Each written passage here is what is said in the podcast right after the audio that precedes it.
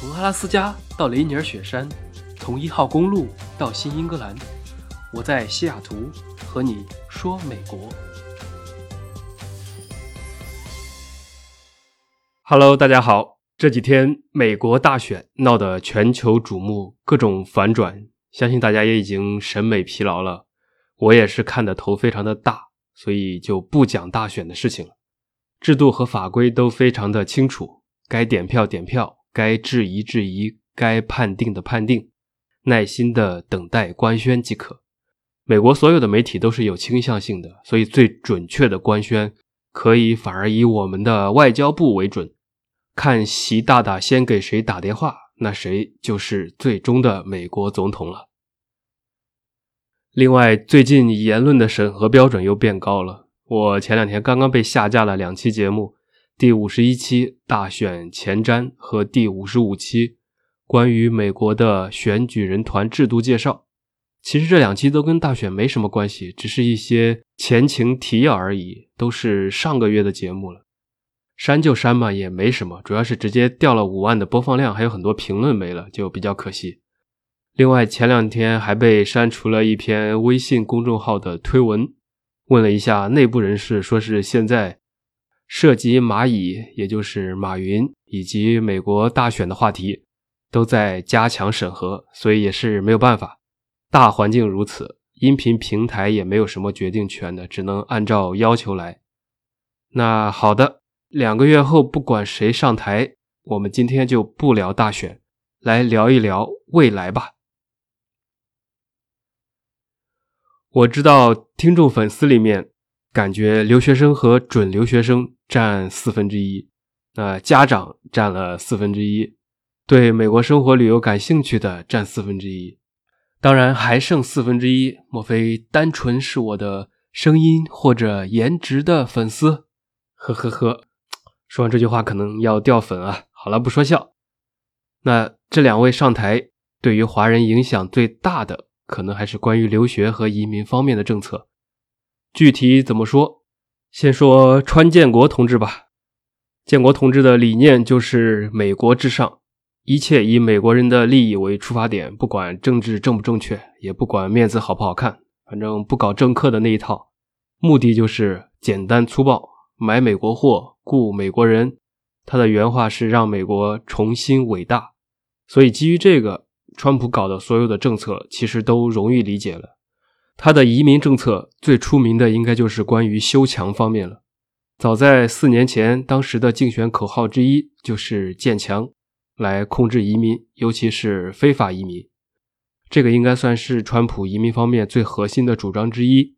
过去四年呢，他的移民政策也屡屡成为美国媒体的头条，但是大多集中在他对非法移民的管控上，比如禁止中东七国公民入境，比如伊朗。现在伊朗人基本就进不来美国了。我有一个伊朗朋友结婚，爸妈、亲朋好友的签证全部被拒，没有一个通过的，根本就不给那些国家发放美国签证。所以现在伊朗人在加拿大就特别特别的多。另外，川普还撤回了奥巴马时期的儿童移民项目，这个项目相当于对儿童时代非法进入美国的人提供保护，免其遭受驱逐出境，并允许获得工作许可。相当于大家知道，有很多墨西哥小孩小时候就是跟着爸妈偷跑进来美国的非法移民，至少有几十万。那特朗普觉得他们吃福利不交税，就关闭了这些计划。所以他的政策方面是全面收紧非法移民的。对于合法移民也有一些政策，只是美国社会上没有对非法移民那么关注而已。跟我们切身相关的也有好几个。第一是限制移民数量和限制签证的发放，这个疫情期间的政策可以说是对我们影响最大的了。为了保护疫情期间本国人的工作岗位，川普下令暂停了部分外国人永久移居美国以及多种外国个人工作签证的申请。他暂停了签发部分 H-1B、H-2B、JL 签证，还有一些衍生签证。很多外国人也都受到影响，要么拿不到签证。要么去过第三国的没有办法直接入境美国，还有一些办理一 B 五投资移民的，由于广州领事馆不开，也没有办法进行境外的身份调整，就造成了很多影响。这是关于签证方面。第二个重要的呢是收紧了 H-1B 的工作签证。其实早在2017年的时候，川普就职不久就发布了一个行政令，号召买美国货、雇美国人。那雇美国人这一点是鼓励各部门优先考虑为美国公民来创造更多的就业，并严审了 H-1B 签证的发放。那对于 H-1B 这个东西，没留学的人可能不知道，是只有有了这个签证，才能在美国长期工作。是很多人想通过工作途径留在美国的，可以说是主要的，甚至唯一的一条路。而今年的十月底呢，美国国土安全部颁发了一项新的 H-1B 新政，是比较重大的一个改革。那 H-1B 抽签将不再随机抽取，而是按照雇主提供的工资级别从高到低的顺序来抽签。如果按照新的标准，H-1B 签证是基于工资水平来进行这个甄选的程序，会优先考虑高薪申请人。这个怎么说呢？肯定是会影响很多的中国留学生。比如你毕业后拿到一份好工作，工资高，对你是好事，因为以前你是要看人品，百分之四十到六十的中签率，很多人抽不中工作签证而不得不转战其他国家或者被迫回国。那新政策下。你收入高，可能就容易多了。另外，这个会打击一下印度外包公司，因为他们才是抢占 H-1B 工作签证名额的大头。那坏处也是特别的大，很多留学生一毕业，按照正常情况只能找到普通薪水的工作，尤其是入门级的，不管是理工科专业或者商科、文科都一样，都有这个问题。那如果拿不到高薪工作，或者说，拿到了工作之后，H-1B 的审核的流程也变得更加的严格，就会造成很多的麻烦或者延误，甚至会断了一些人在美国长期工作的路了。所以这个就是它的坏处。川普还有一些政策来提高了入籍的难度。他之前号称要推行一个新的按照打分的移民系统，这套系统会综合考虑申请人的年龄、教育、收入、自给自足的能力来决定是否发放绿卡。并且要审核你是不是有公共负担，也就是说，证明自己啊有足够的能力保证自己的生活，不会乱用福利才会给你发绿卡。因为现在有太多的移民，他名义上是收入很低，但实际上有车有房，还在吃低保的现象就挺多的。说实话，因此如果推行这套系统，那亲属移民和绿卡抽签项目可能就会受影响，因为他们的综合评分会相对比较低。但对美国人才类移民项目，比如 EB-1 或者 NIW 会有好处，因为这些人的打分一般都会比较高。如果特朗普连任，那他还将继续推行资格优的移民制度。说到底，他就是倾向于那些有钱有才、不给美国造成负担的移民。所以，像人才移民、工作移民一旦实行积分制，那学历、工作经验、奖项、国际论文等等这些，对他们而言都是加分的项目。那对美国的经济有好处，能够创造就业的 EB 五投资移民，川普也是支持态度的。但是像 H1B 这种抽签项目，由于政策的收紧、审理的严格、抽签的运气都将会越来越难。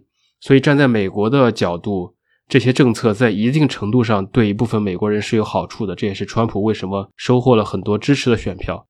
但是对于还没有拿到身份的留学生和申请移民的人，以及依赖移民的，比如硅谷的一些高科技公司，都是弊端，所以他们都会反对川普的移民政策。